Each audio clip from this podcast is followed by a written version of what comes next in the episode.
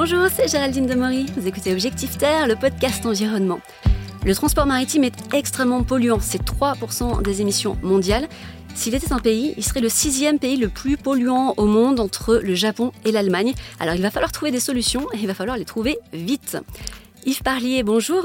Bonjour. Alors vous êtes un, navigateur hors pair, hein, on ne compte plus les courses mythiques que vous avez gagnées. Vous êtes aussi un incroyable ingénieur, fan de matériaux composites et d'innovation.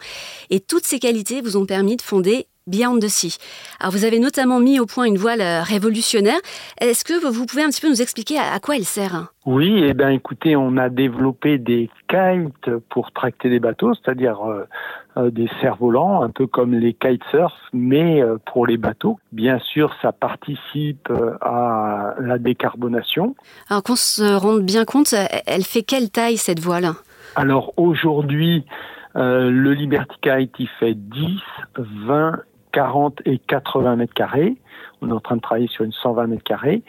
Et le Sea Kite, donc, qui est plus qu'une aile de kite, puisqu'il y a un système d'envoi, de récupération de pilotage automatique, lui, euh, aujourd'hui, il fait, on a une aile de 25, une aile de 50.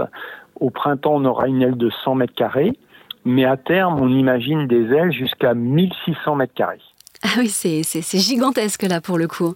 C'est gigantesque, mais à l'échelle d'un navire de marine marchande, ça reste assez petit. Imaginez euh, un porte-container qui fait 400 mètres de long, ça ne fait qu'une bande de 4 mètres de hauteur par rapport à la longueur du bateau. Et euh, quand il n'y a pas de vent, il n'y a pas de voile Alors, y a, quand il n'y a pas de vent, euh, ou quand le vent est trop fort, ou quand le vent est de face, ou quand le, vent est vent arrière, mais que le navire va à la même vitesse que le vent, on ne peut pas envoyer le kite. Parce que finalement, vous êtes parti d'un concept qui est très archaïque, hein, la voile, mais vous y mêlez aussi euh, toute la modernité de l'électronique et de l'intelligence artificielle.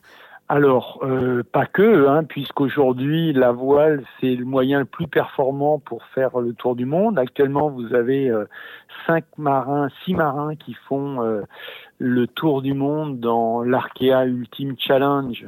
et d'ailleurs, ils sont tous équipés d'un Liberty Kite. ces marins, donc, ils vont faire le tour du monde en, à peine plus que 40 jours, ce que ne saurait pas faire un marin avec une propulsion euh, à moteur.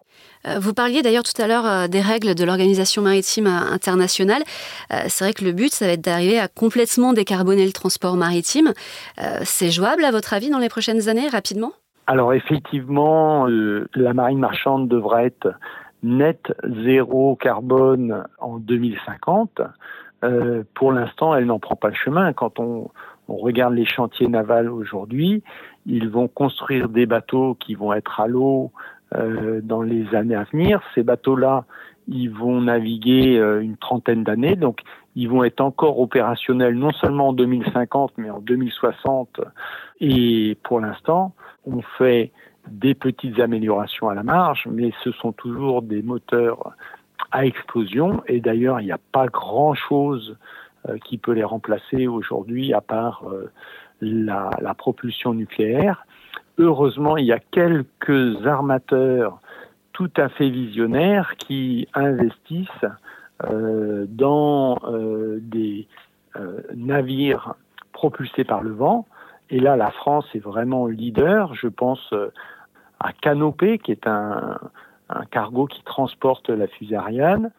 Donc, la France est, leader dans ce, dans ce marché de la propulsion par le vent qui euh, va, j'espère, progressivement remplacer en propulsion secondaire, puis ensuite en propulsion euh, principale, les navires qui tournent autour de la planète. Merci beaucoup Yves. Ben, merci à vous.